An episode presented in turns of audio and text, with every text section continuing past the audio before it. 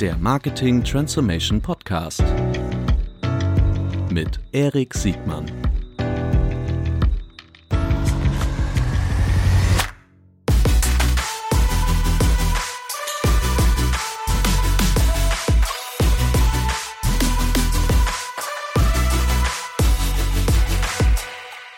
Herzlich willkommen zu einer neuen Folge des Marketing Transformation Podcasts. Heute wieder mit einem Promi, Michael Trautmann. Herzlich willkommen. Erik, vielen Dank. Ich muss mal ja, jetzt schon rot. So ja, rot wie dein geiles äh, Shirt. Ja, schön geiles Shirt. Schade, dass das hier kein Videoformat ist, aber ich finde mein Shirt auch wirklich sehr gelungen. Super. Vielen Dank dafür. Die, aber du siehst auch wirklich gut aus. Ähm, so schwer mit dir auch mal ernst zu bleiben. Äh, aber stimmt gar nicht. Mit dir kann man auf jeden Fall auch in die, in die Tiefe gehen, das weiß ich jetzt schon. Wir werden darüber sprechen. Äh, ich habe mir so für mich so mal eine Überschrift gemacht, die sieben Leben des Michael T. sind dabei, wobei ich weiß gar nicht, ob das sieben, vielleicht sind das ja, hoffentlich sind das ganz, ganz viele und ganz abwechselnd, aber äh, die meisten kennen dich äh, als ich glaube, den, den neueren Fame hast du als Podcaster äh, gewonnen. Du bist eigentlich Werber. Äh, also zumindest ist das so meine Wahrnehmung, dass du mit Werbung gestartet hast. Du bist auf jeden Fall Unternehmer, warst aber auch mal äh, ein Corporate als, ähm, äh, wie war dein Titel? Global Head of Marketing bei ja. Audi. Sehr ja. ordentliches Unternehmen, ja. denke ich. Also da sind, allein das sind ja schon mal drei bis vier Leben. Es mindestens. gab davor noch zwei weitere. Also ich habe äh, in der Tat, mein erster Beruf war äh, Universitätsassistent und äh, habe äh, promoviert im Marketing. Worin, Im Marketing? Genau. Kommt nicht in ähm, Philosophie oder nee, Geschichte? Und ähm, interessanterweise war ein Thema 1993, was damals wenig Leute verstanden haben, dass ein Betriebswirt über Ökomarketing promoviert. Oh, 93. gab ein, zwei, drei vielleicht, die das vor mir gemacht haben, aber mehr noch nicht. Und alle mhm. haben mich dann gefragt, ob ich zu Greenpeace wollte. Mhm. Ich dachte, nee, ich wollte eigentlich diese, dieses Wissen in die Wirtschaft bringen und habe irgendwie Lust, der Wirtschaft zu helfen, nachhaltiger zu sein, aber das war zu früh. Mhm. Ähm, und bin dann Unternehmensberater geworden. Und das war noch vor der Werbezeit. Also ich bin eigentlich als Unternehmensberater so äh, geprägt worden. Verrückt. Deine Frage in eurem Podcast, äh, mit der du die Intro machst, ist: Wie bist du der Mensch geworden, der du heute bist? Oh, fuck, das kann jetzt ja. nicht sein, dass du mich Sag mit meinen eigenen Waffen ja, verrückt. schlägst. Äh, ja, okay, ich versuche es mal zu sagen. Ich bin mhm. ähm, äh, Sohn von Beamten. Mein Vater war Marineoffizier, meine Mutter Lehrerin.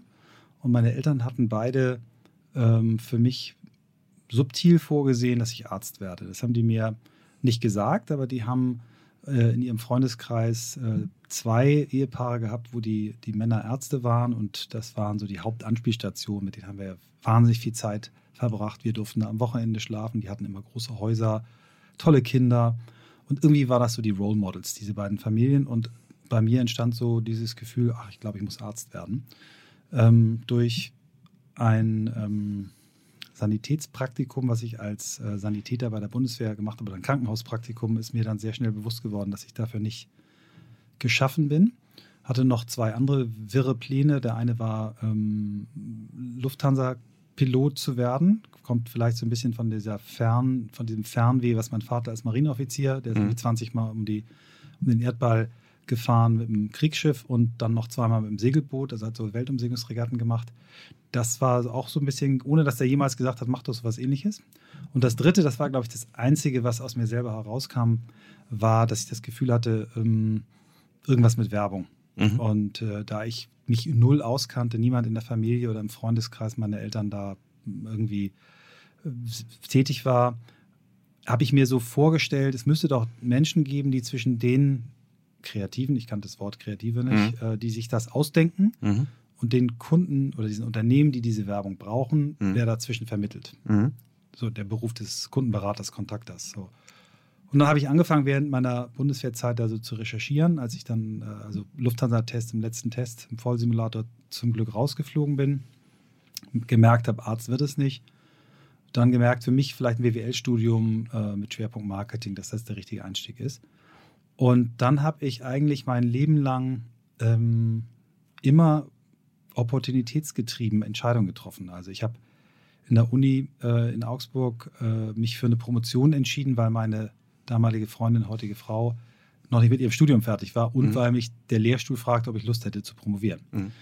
Ähm, dann habe ich mich beworben bei verschiedenen Unternehmensberatungen ähm, für eine französische entschieden, die hieß Bossard Consultants, die war so das Roland Berger Mhm. aus Frankreich, aber eben sehr junge, coole Typen, ex-McKinsey und BCG-Berater, die es in Deutschland aufgebaut haben, die mich sehr damit gelockt haben hier bei uns. Wir arbeiten auch hart, auch viel, aber wenn hier in München, das war in München, ähm, wenn hier Schnee ist ähm, ähm, und du Bock hast, am Freitag Skilaufen zu gehen, ist am Freitag Skilaufen und dann Mhm. arbeitest du halt am Samstag oder Sonntag. Mhm.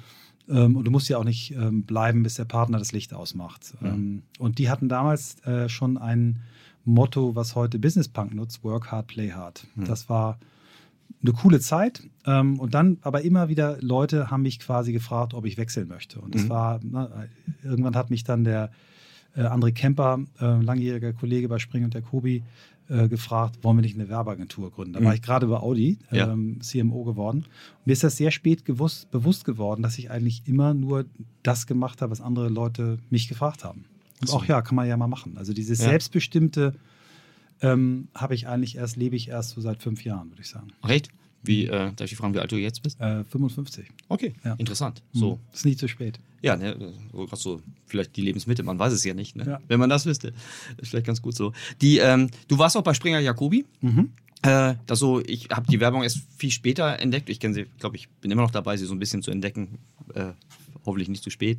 Die, äh, das war doch so ein bisschen noch die, die Spätausläufer der Mad Men in Deutschland, Ja, oder? das war eindeutig so, wobei Springer der Kobi ähm, nicht so wie Madman war, also wurde also nicht Zigarre geraucht, ne? wobei ein paar haben auch Zigarre geraucht, aber Also- es war, es war auf jeden Fall, ähm, ja, das war so ein, als ich da das erste Mal auf einer, auf einer Geschäftsführer-Retreat war, habe ich gedacht, das ist irgendwie wie Internat für Erwachsene. Es war Mhm. ein sehr cooles Miteinander, sehr wertegetriebenes Unternehmen, unfassbar klare Prozesse.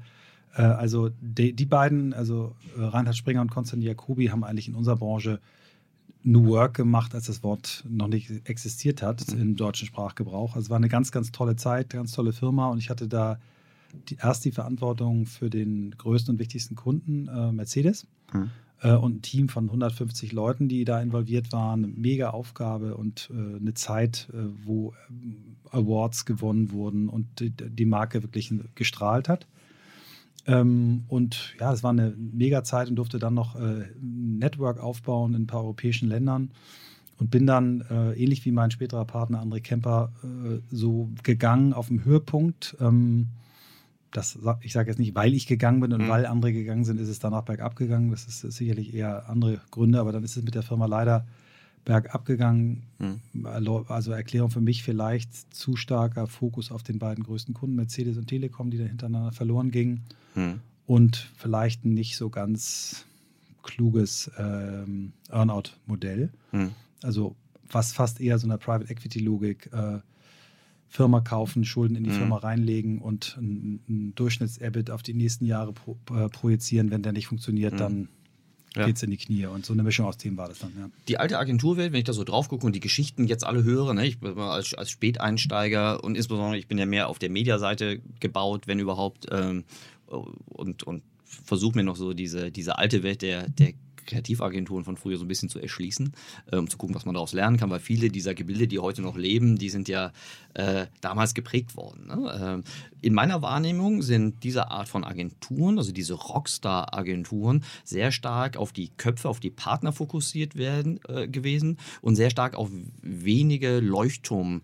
äh, Kunden. Und wenn die Partner dann weggegangen sind und oder die Kunden weggegangen sind, hast du das Gefühl, da gibt es so eine Art ähm, nicht nur ein Brain Drain, sondern im Grunde eine, kom eine komplette Erosion der, äh, dieser, dieser Werthaltigkeit dieser, dieser Agenturen von damals. Mhm. Ist, das, ist das, also erstens, teilst du diese Beobachtung und wenn ja, ist das heute immer noch so? Das gibt ganz viele Agenturen, auf die das zutrifft, ähm, wo dann auch die, die Halbwertszeit oder die Gesamtlebensdauer so einer Agentur eben auch dann Mhm. endlich ist.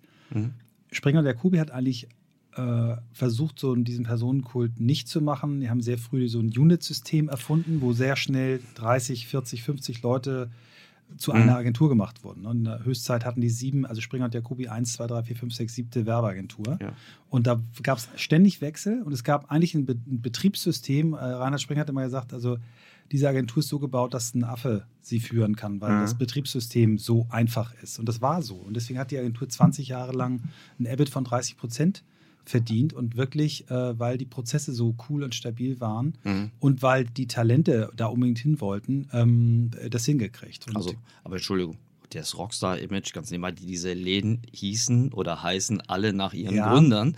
Das würde man noch heute, würde man das heute noch machen? Also auch Kemper Trautmann, Springer Jacobi, Jung van Matt. ja, äh, ähm, ja, da ist, das ist doch in der. DNA Also, ja, eingebrannt. aber die beiden sind ganz früh zurück, die, also die Heydays, Mhm. die ganz großen Jahre, Mhm. die erfolgreichsten Jahre waren, da waren die schon weg. okay. Ähm, und ja, man, vielleicht macht man heute das anders, aber auch nicht alle. Mhm. Also Droga 5 in den USA, auch nochmal äh, David Droga. So. Und da gibt es natürlich Mhm. auch Agenturen, die heißen dann Razorfish oder irgendwas. Also das, Mhm. das gibt beides. Und ich glaube, ich würde keinen ähm, Agenturen, die den Namen der Gründer haben, failen früher als die, die den nicht haben. Es gibt in Deutschland Heimat, die hatten nicht den Namen der Gründer. Extrem kreativ positionierte, tolle Agentur. Mhm. Ich glaube, es ist in der Tat, es ist ein People's Business und wenn eine Agentur es nicht schafft, eine Kultur aufzubauen, die dann irgendwann stärker ist als Mhm. die Gründer, dann geht sie irgendwann Mhm. äh, den Bach runter. Das Ja, ist so. Fairer Ja. Punkt. Oder verkauft sich selbst rechtzeitig Ja. und hängt sich irgendwo dran. Also du bist ja ein super Gesprächspartner, nicht nur weil du klar reflektiert bist, sondern ähm, weil du auch, auch, auch dir sehr, wie ich wahrgenommen habe, sehr selbstkritische Fragen, Fragen stellst. Ähm, was mich besonders interessiert. Und äh, darüber hinaus, du hast in mehreren Welten, Ökosystemen gelebt oder lebst vermutlich immer noch so. Wie war denn das, ähm, dieser Wechsel zwischen der Werberwelt und bei so einem großen Corporate wie, wie Audi zu sein? Ja, was das waren war- denn also die, die Erlebnisse? Das war also erstmal die Tatsache, da äh, angesprochen zu, zu, zu werden, war für mich so, what? Äh, meinen Sie wirklich mich? Ähm, Mhm. Der Einstellungsprozess, ähm, ich bin letztendlich von Martin Winterkorn damals eingestellt, das war mein Mhm. letztes Interview. Ähm, das Onboarding, da, das war wirklich so, ich dachte, wo bin ich hier gelandet? Also völlig andere Welt, ne? aus einer mittelständischen äh, Mhm. Bäckerei, äh, Mhm. Feinbäckerei in so einen in so einen Riesenbetrieb. Ähm, ich habe am Anfang völlig irritiert, als der Vertriebsvorstand seine Direct Reports zusammen hatte. Ich habe angefangen am Tag, bevor der Werksurlaub losging. Das hatte mein damaliger Chef mir so empfohlen. Da wurde da rumgebrüllt und geschrien und ich dachte, wo bist du denn hier gelandet? Und der sagte dann noch, ah, das, alle mussten alle hier nochmal irgendwie eine Duftmarke setzen. Das ist so, wir sind hier sehr kompetitiv, aber ist alles fair und jetzt haben sie drei Wochen Zeit, sich hier einzuarbeiten. Und dann war das ähm, eine Mischung aus wirklich echter Bewunderung über das, was in so einem Laden geleistet wird. Also ich habe wirklich ähm, tiefe, tiefe, tiefen Respekt davor, vor großen Industriekonzernen, die solche komplexen Projekte, die in einem Auto münden, äh, stemmen. Ähm, es hat ein bisschen gedauert zu verstehen, wie unterschiedlich die Interessenslagen sind. Ne? Die Designer wollen möglichst schickes Auto, die Einkäufer wollen möglichst billiges Auto, die Techniker wollen möglichst alles drin haben, die Marketingleute wollen äh, für nichts was bezahlen und die Vertriebsleute, also die Interessen gehen gegeneinander. Und Mhm. daraus dann ein gemeinsames Interesse zu machen ähm, und ein Produkt zu bauen, äh, wenn ich anfange, es zu planen, das in sieben Jahren fertig ist und dann nochmal sieben Jahre verkauft wird, das war früher die Logik. Mhm. Irre. Und das habe ich sehr bewundert. Ähm, ich habe aber auch für mich dann festgestellt, dass ähm, das, was in jedem Konzern so ist, ähm, Administration, Absichern der eigenen Position, äh, Politik, und das meine ich gar nicht negativ, sondern nur beschreiben, dass das nicht mein, meine Baustelle war. Mhm. Trotzdem bin ich für die zwei Jahre unfassbar dankbar, habe da ganz viel gelernt, auch immer noch Kontakt zu vielen Leuten und letztendlich mitgenommen ja auch dann äh, ein Jahr nach Gründung Audi als Kunden, wichtigster Kunde der Agentur immer Mhm. noch. Ähm, und von daher waren das für mich zwei Mega-Jahre. Hm, Von deiner letzten Werbergründung haben wir noch gar nicht gesprochen, von, von Think. Das war dann direkt nach. Nee, erstmal kam Camper Trautmann. Genau, Kemper Trautmann war die Gründung Mhm. danach. Mhm. Äh, André Kemper und ich hatten schon mal Mhm. ein paar Jahre zusammen bei Spring und Jacobi gearbeitet, Mhm. dort auf Mercedes zusammen. Ähm, und er hatte die Idee dazu, er hatte den Antrieb dazu, ähm, er hatte auch, sagte, das muss Kemper Trautmann heißen, das ist ein Aussagesatz. Mhm. Trautmann Kemper, da will Mhm. man ein Fragezeichen dahinter stellen. Gut. Wie gesagt, sehe ich genauso. Also gab es keinen Streit um die Namensreihenfolge. Und ähm, ja, wir haben ähm, wahnsinnig furios losgelegt. Unser erster Kunde war Mediamarkt. Da haben wir als Sieben-Mann-Team gegen 300 Leute, Mhm. DDB, Springer und Jacobi, gegen große Agenturen gewonnen. Unsere erste Kampagne war mit Oliver Pocher und das war die erste, so hat uns das Mediamarkt gesagt, die Mhm. erste deutsche Werbekampagne, die sechs Wochen lang in jedem deutschen Werbeblock Mhm. war. Also das größte TV-Budget zu der Zeit. Gibt es solche das- Kampagnen heute noch? Ich glaube, selbst Mediamarkt macht das nicht mehr. Mhm. Ähm, aber das war irre. Wir haben damals, fanden auch einige wahnsinnig arrogant, aber wir haben das eher so, weil wir ja, so glücklich waren, mit so einem Kunden zu starten. Wir haben, das waren irgendwie 15 Filme, die wir mit Olli Pocher mhm. gedreht haben und wir haben Kino gemietet und haben so eine Art Premiere mit diesen Filmen gemacht. Ja. Ähm, und das hat uns natürlich einen irrsinnigen äh, Start gegeben. Mhm. Ähm, und das hat wahnsinnig viel Spaß gemacht, aber wir haben schnell, andere und ich haben schnell gemerkt, wir, wir passen eigentlich zusammen. Wir haben damals ähm, uns sehr abgearbeitet an den Schwächen des mhm. anderen. Mhm. Äh, André wollte unbedingt, dass ich mich mehr fokussiere und nicht, äh, er hat immer gesagt, du gehst noch zu jeder Öffnung von jeder Telefonzelle. Mhm. Die jüngeren Hörerinnen und Hörer wissen gar nicht mehr, was das ist. ähm, und ich habe gesagt, ja, André, du machst immer nur eine Sache und alle anderen Teller, die in der Luft sind, fallen runter. Mhm. Und anstatt daraus eine Stärke zu ziehen und zu sagen, okay, da ist einer, der hat alles im Blick und ja. einer, der bohrt dicke Bretter. Mhm. Und das zu feiern, haben wir uns eben damit zu sehr beschäftigt, dem anderen die Welt zu erklären. Mhm. Wenn wir uns heute sehen, äh, nehmen wir uns in den Arm und sagen, hey, das waren ziemlich geile Jahre und mhm. die schwierigen Phasen, die wir hatten, haben wir beide verdrängt. Äh, oder auch verarbeitet, kann man es auch nennen. Und ähm, die Agentur ist schnell gewachsen. Wir waren nach sieben Jahren 250 äh, Kolleginnen und Kollegen, tolle Kunden gewonnen. Nach Mediamarkt kam dann sowas wie Ferrero, ähm, es kam Henkel, es kam dann Audi ähm, und dann später Commerzbank, äh, Rewe, McDonalds, ThyssenKrupp. Ähm, wirklich große, tolle, bedeutende Marken. Und äh, wir haben ähm, dann aber nach, nach sieben Jahren so gemerkt, so André hat immer, immer, als ich ihn kennengelernt habe, gesagt, mein Leben geht so in sieben Jahresabschnitten. Und dann äh, war so die Idee von ihm, lass uns überlegen, ob wir die Agentur nochmal umbauen, andere Leute reinholen oder uns mit einem Network zusammentun. Und dann haben wir so drei Optionen durchgespielt und die Option dann ähm, Karen Heumann und Armin Jochem zu holen und mhm. quasi Agentur umzubenennen, war dann unsere Idee, die wir äh, durchgesetzt haben. Die beiden haben dann gesagt, ja, können wir uns vorstellen, aber das geht hier irgendwie nicht, ihr beide Alteigner und wir die Jungen, mhm. sondern wir sind genauso alt wie ihr. Wir waren im Vorstand von Jungformat. Entweder mhm. ist das so eine Art Neugründung, mhm. ihr bringt die Agentur ein, wir alle bringen unseren Namen ein, wir zahlen natürlich was dafür. Ähm, haben sie gut verhandelt, finde ich, haben sie gut gemacht und äh, dann ist der Name Think daraus geworden. Das steht eben für Trautmann, Heumann, Jochum und Kemper am Anfang. Mhm. Mhm. Und wir wussten aber schon früh, dass André das dann auch irgendwann nicht mehr machen wird. Und da wussten wir damals schon aus dem K, wie Camper wird dann Kollegen. Und mhm. heute steht Think eben für Trautmann, Neumann, Jochum und mhm. Kollegen. Und das Unternehmen hast du, oder habt ihr, weiß ich gar nicht, vor, vor ein paar Jahren an PPP verkauft. An das große Netzwerk. Genau. Ähm, hatte ich überhaupt keine Lust zu, wollte mhm. ich nicht. Ähm, bin sehr positiv überrascht. Ähm, über den Prozess, wie das gelaufen ist, mhm. über WPP als Organisation. Wir haben Pitches gemeinsam gemacht, ähm, die erfolgreich waren und das, was die uns so erklärt haben, horizontal zusammenarbeiten, das funktioniert und mhm. äh, wirklich gut.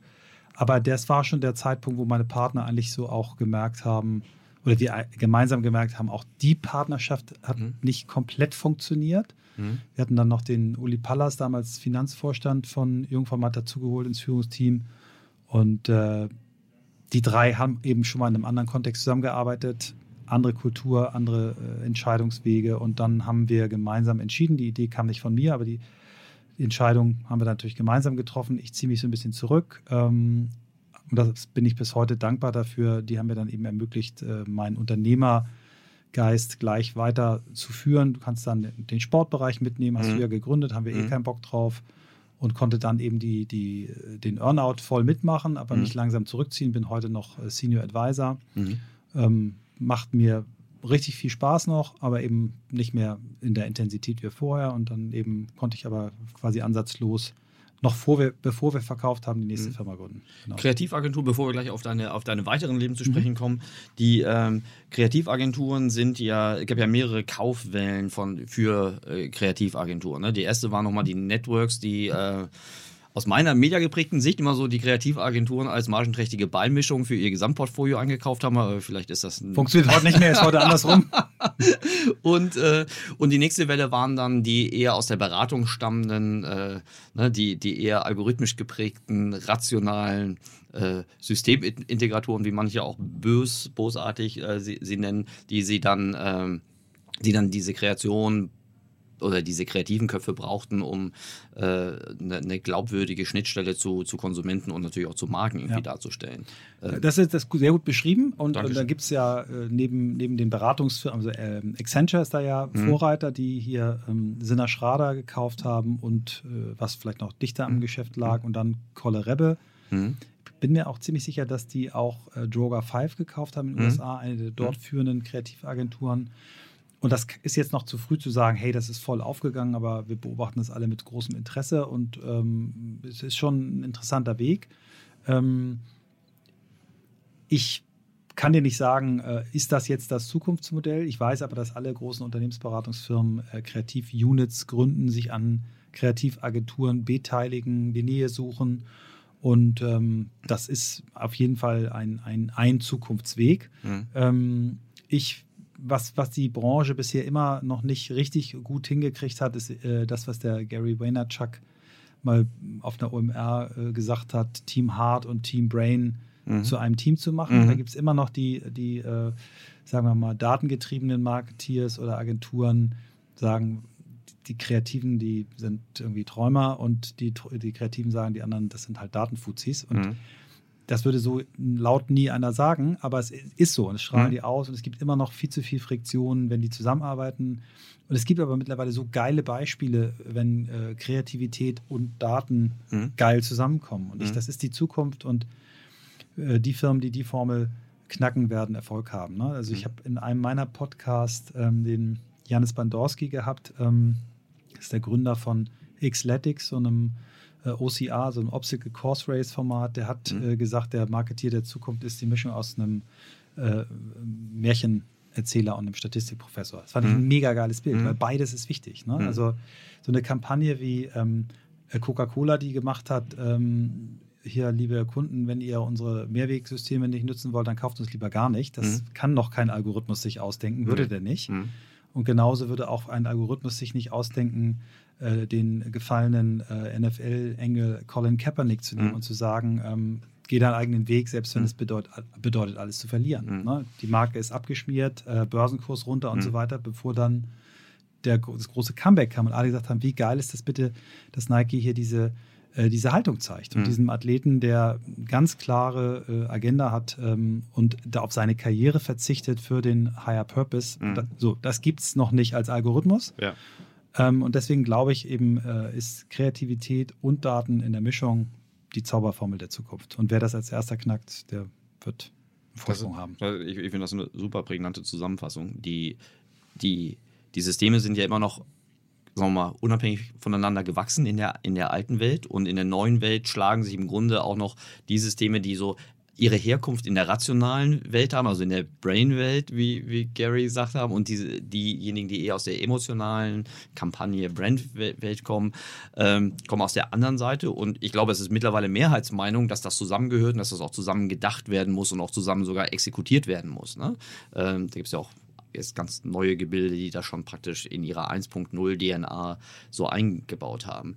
Ähm, ich habe manchmal so das Gefühl, dass die Einkäufer dieser Leistung, also die, die, die Nutznießer dieser Leistung, sich dann auch so ein bisschen schwer tun, sich da zu orientieren, was denn jetzt eigentlich die bessere Lösung für sie ist. Äh, Hm.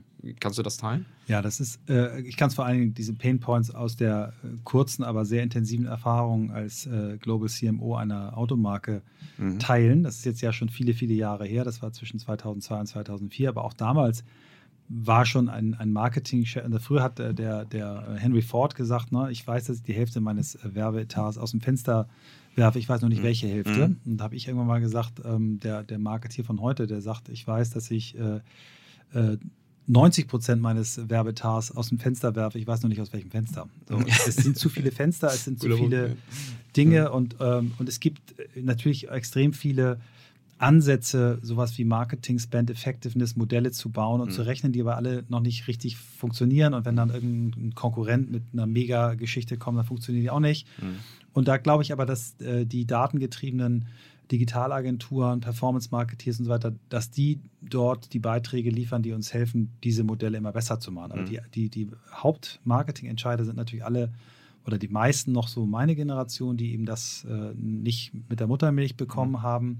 Da kommen jetzt neue, die, die das beides können. Ähm, und äh, aber die Herausforderungen werden immer schwieriger. Mhm. Also ein Marketingchef heute, wenn der dir sagen soll, ähm, okay, warum machst du genau diese Entscheidung jetzt? Warum machst du eine Messe warum gibst du da 20 Millionen aus und warum gibst du die 20 Millionen Mhm. nicht in Loyalty-Programm? Mhm. Das kann er nicht sagen. Mhm. Der kann dir das nicht sagen, außer dass er sagt, naja, wir machen das immer schon so. Mhm. Ähm, Das ist natürlich unbefriedigend. und den Wertbeitrag, Mhm. genau. Und dann auf der anderen Seite, äh, wenn, wenn, wenn so äh, ähm, Cost-per-Order-Betrachtungen äh, von Digitalagenturen genommen werden, die vergessen häufig das äh, Upfront, aber 20 Millionen in die Marke über klassische Werbung. Die Bedarfsdeckung muss irgendwann entstehen. So, äh, und Mhm. da, da sind wir noch, glaube ich, da sind wir noch verbesserungsfähig. Und der, der, der Job eines CMO ist wirklich anspruchsvoll. Und ich finde, wie gesagt, diese Mischung aus Märchenonkel und Statistikprofessor ist eine Mhm. sehr, sehr geile Beschreibung. Mhm.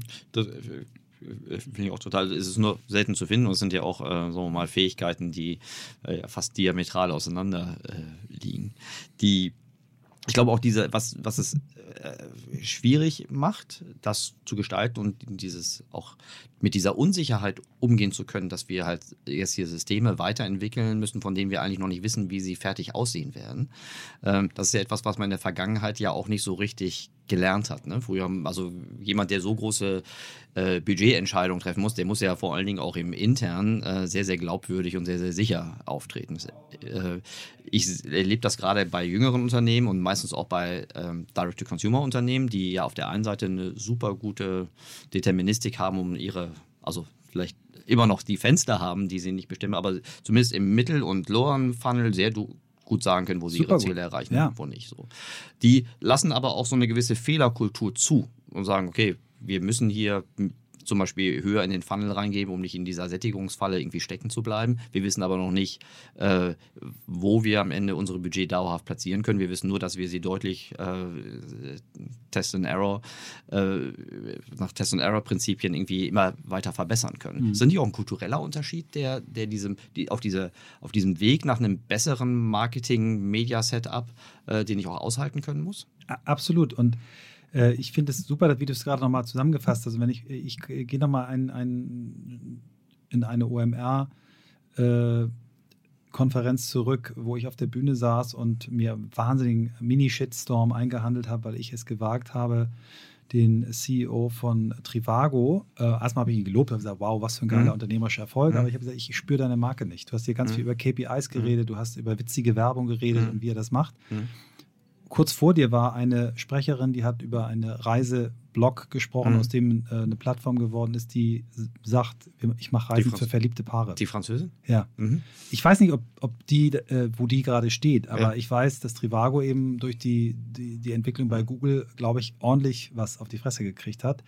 Und ich glaube, das ist die große Herausforderung, dass diese Unicorns und schnell wachsenden ähm, äh, digital getriebenen Geschäftsmodelle, dass die schon sich dann irgendwann auch die Frage müssen, was ist die Seele meiner Marke? Ne? Mhm. Also ich finde N26 finde ich ja einen geilen Case. Ich finde die Karte, diese fässt sich geil an. Das ist eine gute UX, das ist ein cooler Ja. CEO.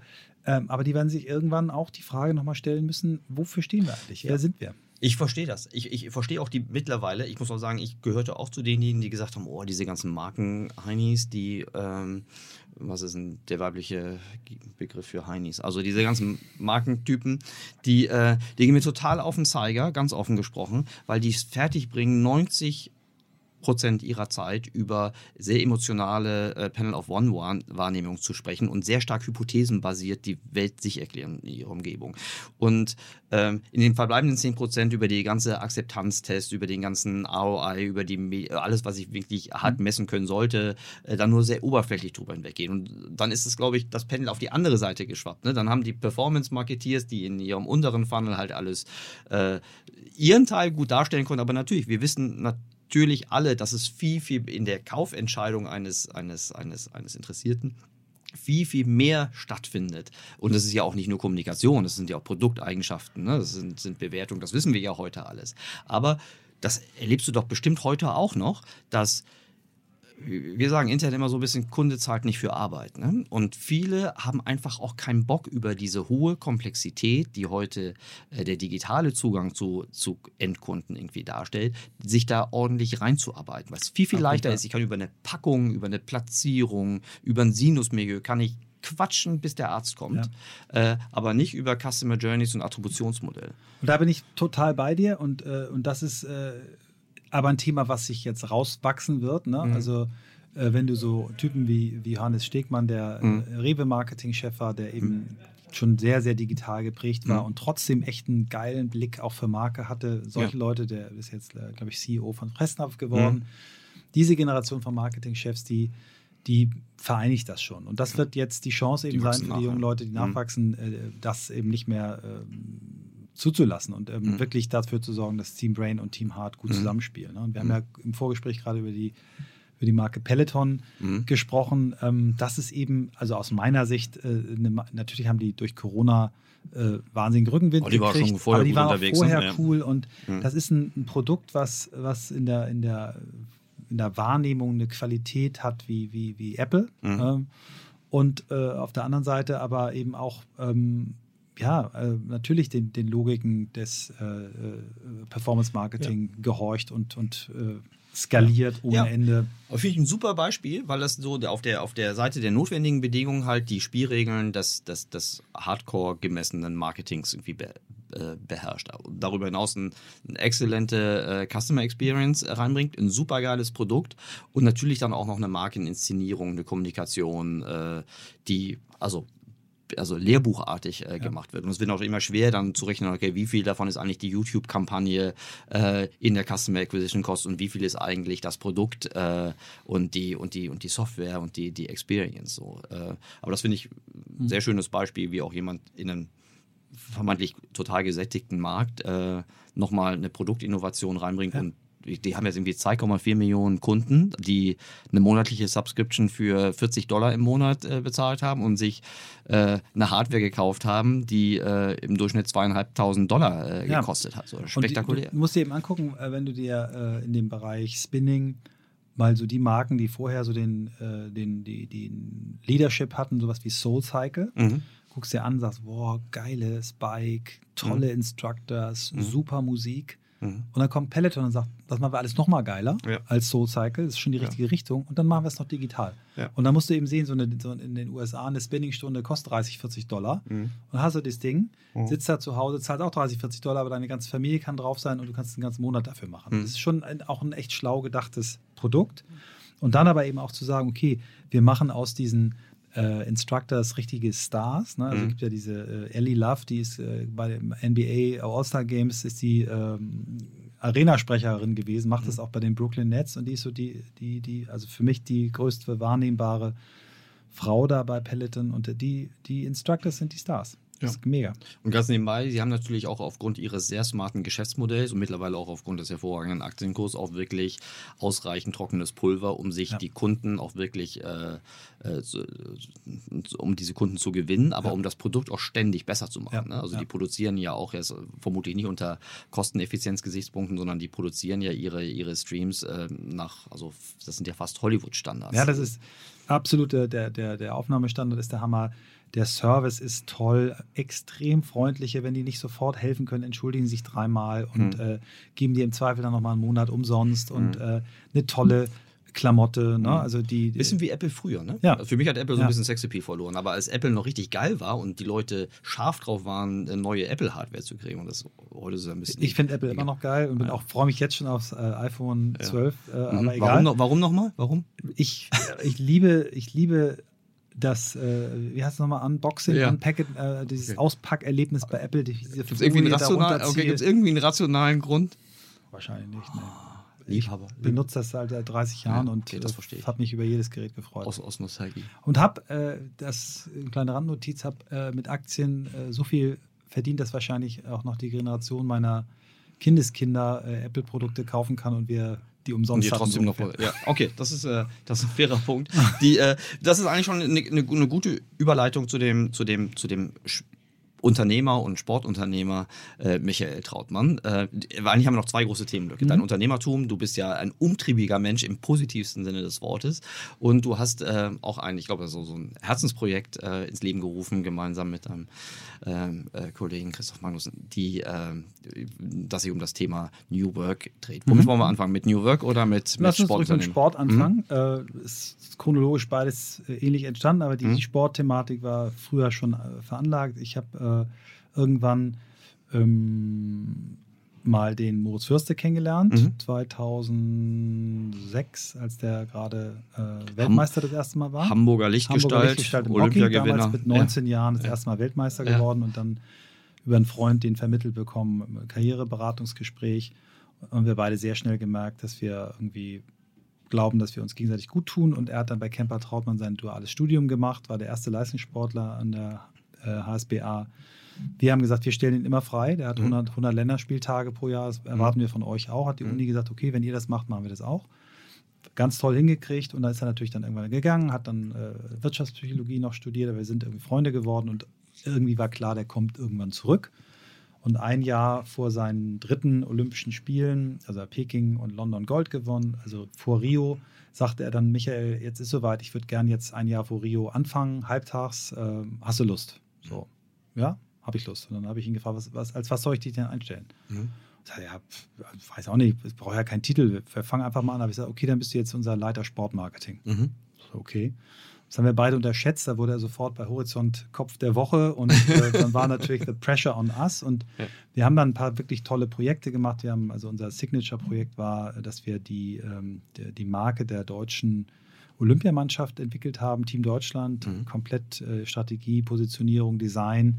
Das war irre. Da bin ich mit nach Rio geflogen und Mhm. das war Job und ich habe da Interviews mit Funktionären und mit Sportlern gehabt und das war ein richtig tolles Projekt. Und dann kam eben die Entscheidung, äh, Think zu verkaufen und äh, Karin, Armin, ähm, Uli wollten mehr fokussieren, was auch sicher richtig war und gesagt, Sport passt nicht, Mhm. ist zu jung, ist eine zu kleine Pflanze, nimm's mit. Mhm. Und dann haben Moritz und ich gesagt, oder ich habe dann zu Moritz gesagt, pass auf, wir machen das, Mhm. aber wir machen es nicht innerhalb von Think, äh, wir gründen neu.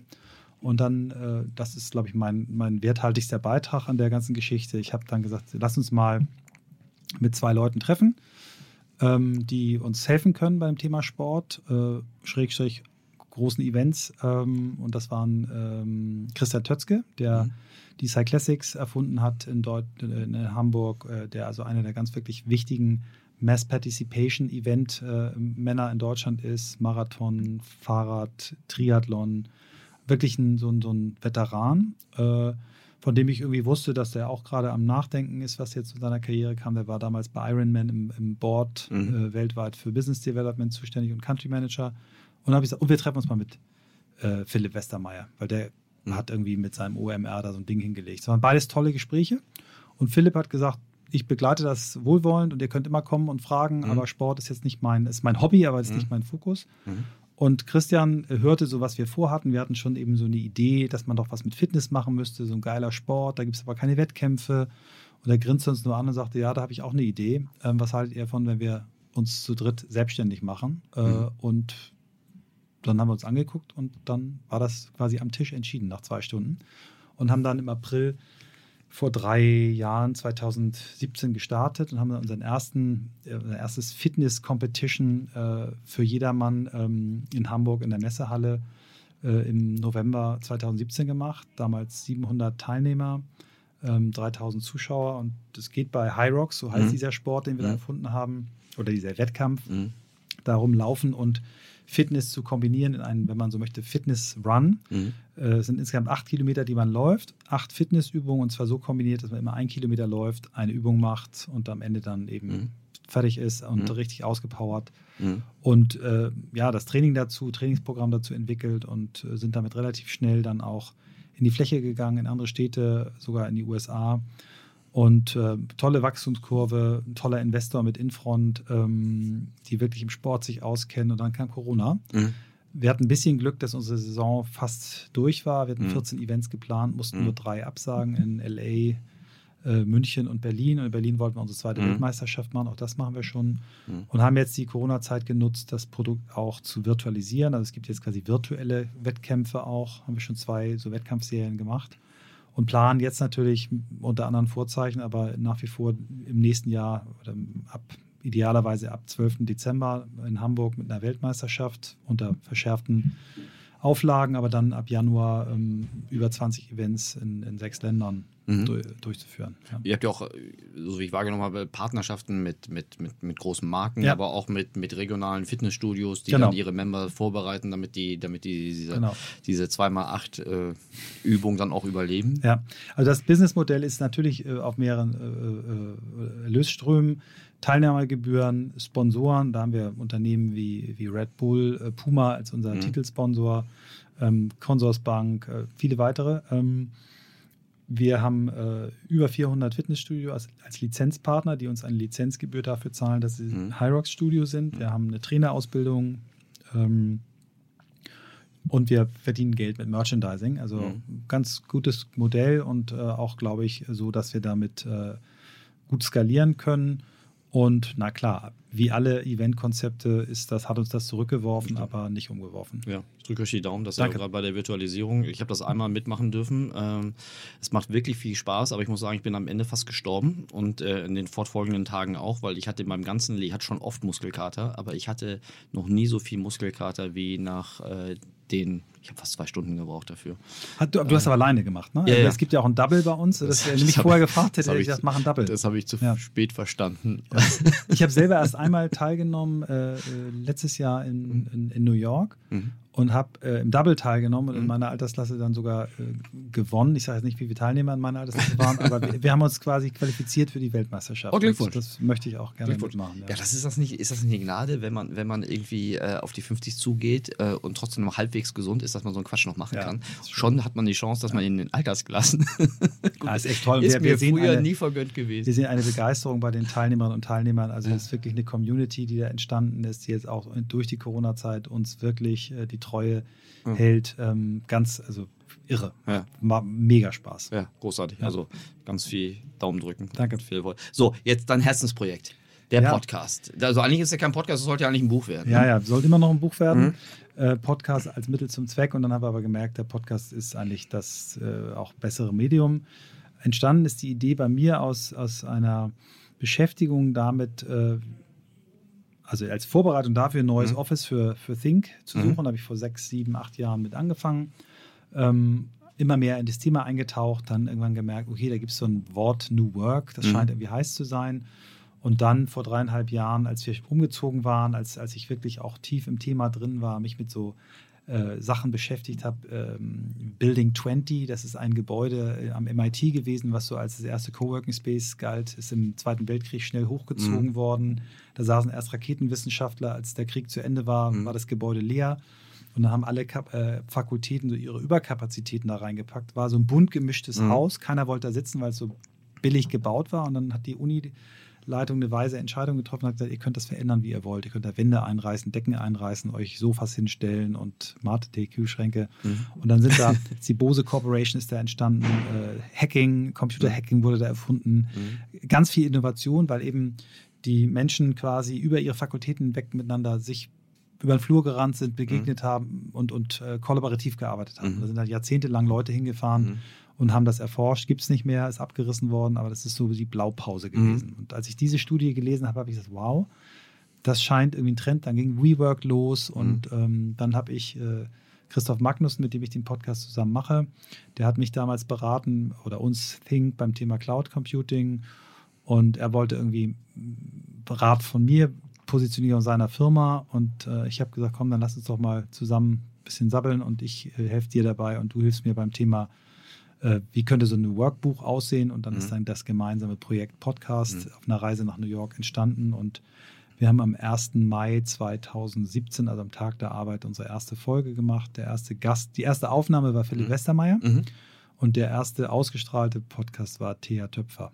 Mhm. Genau, von Mhm. Facelift. Und dazwischen jetzt unfassbare Menschen, Menschen, die 50 äh, Ironmans in 50 Tagen hintereinander gemacht haben, 16-jähriges Mädchen, was um die Welt gesegelt ist, der Atemguru Wim Hof, der Erfinder von New Work, ähm, Fritjof Bergmann, der Otto-Chef, äh, ganz viele tolle Frauen, Unternehmerinnen, äh, Verena Pauster hatten wir, Mhm. werden wir auch nochmal haben bald, zwei Frauen bei Unilever, die Vice Presidents sind, sich aber einen Job teilen im Jobsharing, unglaubliche Begegnungen ähm, auf drei Kontinenten ähm, und ja, wir haben jetzt 230 Folgen und äh, haben immer noch Bock. Welche Rolle spielt das, ähm, dass also dieser, dieser, diese Wissensgewinnung und das Podcasten in deinem, in deinem Portfolio, also in deinem, in deinem, sagen wir mal, in deinem Aufmerksamkeitsspektrum? Ja, also immer mehr, weil natürlich jetzt äh, meine Rolle, das habe ich bei, bei mal wichtig, um Hyrox richtig einzuordnen. Also Christian Tötzke und Moritz Fürste sind die beiden, die das mhm. operativ führen als Geschäftsführer. Mhm. Wir sind drei gleich äh, äh gewichtige Gesellschafter und ich habe da eine Rolle Chairman. Ich mhm. bin natürlich mit, äh, fasse damit an bei den Wettbewerben, mhm. baue damit auf, mhm. fotografiere, jeder macht, jeder macht alles so ungefähr. Mhm. Aber ich bin da einen ähm, Tag pro Woche mhm. und bei Think auch noch einen Tag pro Woche und in den anderen drei Tagen mache ich nicht nur Podcasts, sondern mache viel Beratung und in diese ganzen Beratungsmandate fließt das rein und mhm. auch in Überlegungen für weitere unternehmerische Tätigkeiten fließt das rein. Also mhm. ähm, bei, bei Think wartet jetzt keiner darauf, dass ich jetzt denen erkläre, wie sie die Firma machen mhm. sollen. Das wäre auch Quatsch. Mhm. Die führen die Firma und alles ist gut. Mhm. Ähm, aber es ist eher so, dass daraus bei mir auch der Wunsch äh, entstanden ist, dann noch vielleicht nochmal was zu gründen. Ja, okay. Hast du schon Projekte, über die du sprechen kannst? Oder ja, ich kann da schon ein bisschen was mhm. zu sagen. Also ich, äh, das, woran ich, wo, worüber ich gerade mit Partnern nachdenke, ist die, das, was auf uns zukommt beim Thema New Work, ist ja nur in, erahnbar. Ne? Mhm. Also ob das jetzt die Auswirkung von lernenden Maschinen, von Robotik, von Blockchain, von Technologiesprüngen, die wir noch ja mhm. alle gar nicht durchgeholt haben. Ähm, immer mehr Belastung, immer mehr Geschwindigkeit. Ähm, wir glauben, das ist unsere These, dass wir als Menschen darauf nicht vorbereitet sind, mhm. weder in der Schule noch im Berufsleben. Mhm. Und man so eine, ja, so eine eigentlich so, so ein Setup von Master Skills eigentlich braucht, äh, die einem helfen, sich darauf vorzubereiten. Das mhm. fängt an mit dem Thema Bewegung, Ernährung, äh, Schlaf, mhm. äh, sowas wie Meditation, Achtsamkeit, ähm, Kommunikation, wie hört man richtig zu, wie präsentiert man richtig, ähm, wie organisiert man sich selber, wie setzt man Prioritäten, wie entwickelt man so einen persönlichen Leitstern. Also mhm. ganz, ganz viele Sachen. Und ich, wir sagen nicht, jeder muss alles können, aber je mehr man davon kann, desto besser ist man wahrscheinlich neben seinen fachlichen Skills, die man mhm. braucht. Äh, früher hat man es, glaube ich, überfachliche Skills äh, genannt, die wir meinen. Und da sind wir gerade dabei, so, ein, so eine Learning Journey Plattform, vielleicht irgendwann auch mal was Digitales draus zu entwickeln. Und da sehe ich ganz tolle Ansätze auch. Da gibt es so eine Ariana Huffington, die mit äh, Thrive so eine Plattform hat. Es gibt mit Mind Valley ähm, ein, ein äh, Asperger Syndrom äh, Menschen, der das vor 15 Jahren in den USA angefangen hat, 5 Millionen Leute da in, in seinen Kursen hat. Ähm, da gibt es vieles schon, aber es gibt auch 8 Milliarden Menschen, die, die das brauchen. Mhm. Und deswegen glaube ich, äh, freue ich mich eigentlich im Moment über jedes Geschäftsmodell, was ich in diesem Space so sehe, weil ich glaube, ich bin da auf dem, oder wir sind da auf dem richtigen Weg. Ich habe dich als sehr, sehr, sehr untriebigen, aber auch als neugierigen und unternehmungslustigen Menschen kennengelernt. Und meine, meine, meine Standardabschlussfrage ist immer so, wie hältst du dein Wissen frisch? Die, die habe ich mir gesagt, das ist eigentlich eine Frage, die ich mir schenken kann, weil offensichtlich ähm, du bist ja sehr transparent, wie du Wissen generierst und also, dir hören ja mehrere tausend Menschen dabei zu, wie du dein Wissen frisch hältst, aber ähm, vermutlich gibt es noch viel mehr als nur das, was man, man ja. sieht. Ne? Aber wie, wie hält Michael Trautmann sein Wissen frisch? Ähm, ich habe in der Tat, also ich habe sehr viel früher durch Reisen, also ich bin, mhm. bin äh, mehrere Jahre hintereinander im Silicon Valley, äh, ein, zwei Wochen pro Jahr gewesen, viele Unternehmer getroffen, äh, Unis besucht, also immer, immer Wissen versucht äh, an der Quelle aufzusaugen. Ähm, Corona hat mir gezeigt, dass man nicht reisen braucht so viel. Also ich mhm. will auch in Zukunft deutlich weniger reisen. Bin extrem affin selber für Podcasts. Also für mich ist der, der OMR-Podcast von Philipp ein, eine wirkliche äh, Inspirationsquelle geworden. Ähm, inklusive der Folge mit Sven Schmidt, dessen Meinung ich nicht immer teile, aber äh, über dessen Meinung ich mich immer freue, weil sie äh, immer sehr klar und explicit formuliert ist. Das macht mir wahnsinnig viel Spaß, das anzuhören. Ich höre gerne bei dir rein. Ich habe amerikanische Formate, die ich toll finde. Äh, ob das jetzt Tim Ferriss ist oder von der New York Times äh, Sachen sind. Ähm, und ich lerne interessanterweise ähm, am besten übers Hören. Das war mir früher nicht bewusst. Ich habe ja. früher sehr viel gelesen ja. und merke aber, dass ähm, Podcast nicht nur ein Medium ist, was mir als, als Podcast-Host und auch als Podcast-Gast Spaß macht, sondern vor allen Dingen auch als, als äh, Konsument. Mhm. Momentan sind wir in der, in der ganz eventfreien Zeit, leider. Ähm, gab es äh, in der Vor-Corona-Zeit irgendwelche internationalen Events, wo du besonders äh, gerne hingegangen bist? Mhm. Also, ich glaube, OMR fanden wir alle Ja. toll. äh, Mega, genau. Ähm, ich war natürlich äh, äh, häufiger in Cannes bei den Cannes Lions, Mhm. die sich auch wirklich zu einem wirklich tollen Format entwickelt haben, wo man extrem viel mitnehmen konnte, lernen konnte. Ähm, ich war äh, in Lissabon ähm, bei der, wie heißt sie noch, beim Web Summit. Web Summit und Mhm. da gibt es aber so ein, ich weiß nicht, ob man es Zeitveranstaltung nennen Mhm. darf, ist eigentlich wahrscheinlich ein bisschen despektierlich. Äh, House of Beautiful Business von Tim Mhm. Leberecht, sensationelle Veranstaltung. Mhm. Und ich mag eigentlich so, so kleine, intime äh, Formate noch lieber. Mhm. Google, Facebook haben da einige tolle Formate gehabt. Also Google Zeitgeist, das ist schon Mhm. viele Jahre her, dass ich da mal eingeladen war. Das Mhm. fand ich fantastisch in London. Ähm, ja, also es steht noch einiges auf dem Plan, was ich gerne machen möchte. Ich möchte unbedingt auch mal Burning Man machen, wenn jetzt alle sagen, gähn, haben wir schon tausendmal gemacht. Da möchte ich aber mal gerne hin, finde ich irgendwie toll. Bist du jetzt auch in der, in der Zielgruppe, ne? Ist das so? Es gehen da nur alte Hippies hin? Oder? äh, alte, wohlhabende Oh. äh, Werber. Okay, gut. Ähm, ja, aber ich, ich versuche auch zunehmend dir mehr Sachen zu suchen, die, die aus der Komfortzone raus. Ich habe jetzt zum Beispiel, äh, gucke auch gerade so, was ich so, worauf ich noch so Bock habe zu lernen. Also ich habe jetzt zum Beispiel gerade plane, ähm, es gibt so ein Seminar ähm, so bei Lego. Mhm. Es gibt so, so Lego Business Mhm. Kits, wo man, wo man quasi äh, mit erwachsenen Menschen mit, mit Lego-Steinen äh, Workshops macht, um Mhm. äh, Unternehmensprobleme zu machen. Mhm. So, das würde ich mal sagen, so ein bisschen Design Thinking Mhm. ab Format. Da habe ich jetzt total Bock, mal so einen Dreitageskurs zu machen. So, Mhm. Ich, Komfortzone verlassen ist, glaube ich, ein guter St- Stichwort. Macht mir Spaß, ja. ja das äh, großartig. Wir haben beide eine EO-Historie. ähm, hast du an den Uni- Universities, also EO ist so ein, also wir nennen es immer liebevoll Unternehmer-Selbsthilfegruppe. Ähm, hast du an den Universities? Äh, nee? Universities nicht, aber ich habe diese, diese Unlimited Mhm. mitgemacht äh, und da war das Beeindruckendste für mich äh, in Tel Aviv. Mhm. Ähm, das war wirklich großartig. Ähm, ich mache jetzt gerade ein Jahr Pause Mhm. ähm, nach sechs Jahren und kann aber sagen, dass das für mich eine äh, extrem prägende Phase war und ich werde auf jeden Fall auch wieder zurückkommen. Mhm. Ähm, bei, bei uns im Forum gab es einfach Gründe, warum, warum ich da jetzt rausgegangen bin. Ähm, Mhm. Und das bleibt ja confidential, wie, Ja, wir, wie wir wissen. Das ist ja eines der großen Gesetze, aber ganz äh, in, in Frieden und Liebe. Und ähm, ich kann mir jetzt einfach nicht vorstellen, sofort in das nächste Forum zu gehen. Also für Ja. die, die es nicht kennen, das Forum ist so die kleinste Organisationseinheit. Da trifft man sich zehnmal im Jahr plus einmal drei Tage auf der Wiese. Ähm, und äh, ja, ich will jetzt einfach mal ein Jahr lang Mhm. durchatmen und dann mir ein neues Forum suchen. Genau. Ja.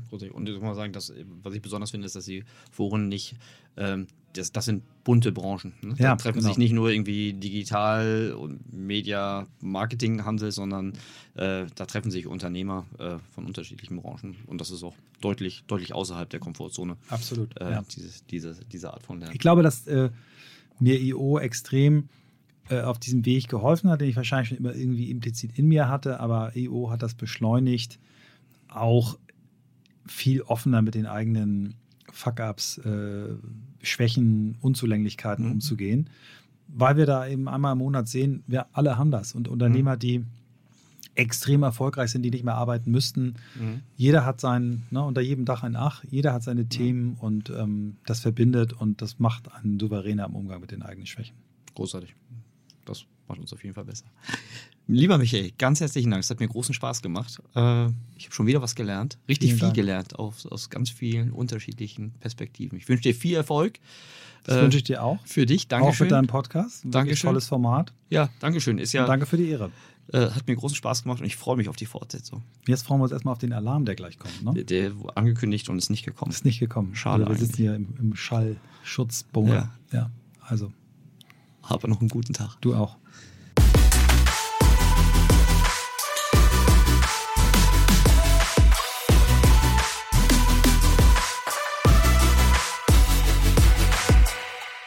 Dieser Podcast wird produziert von Podstars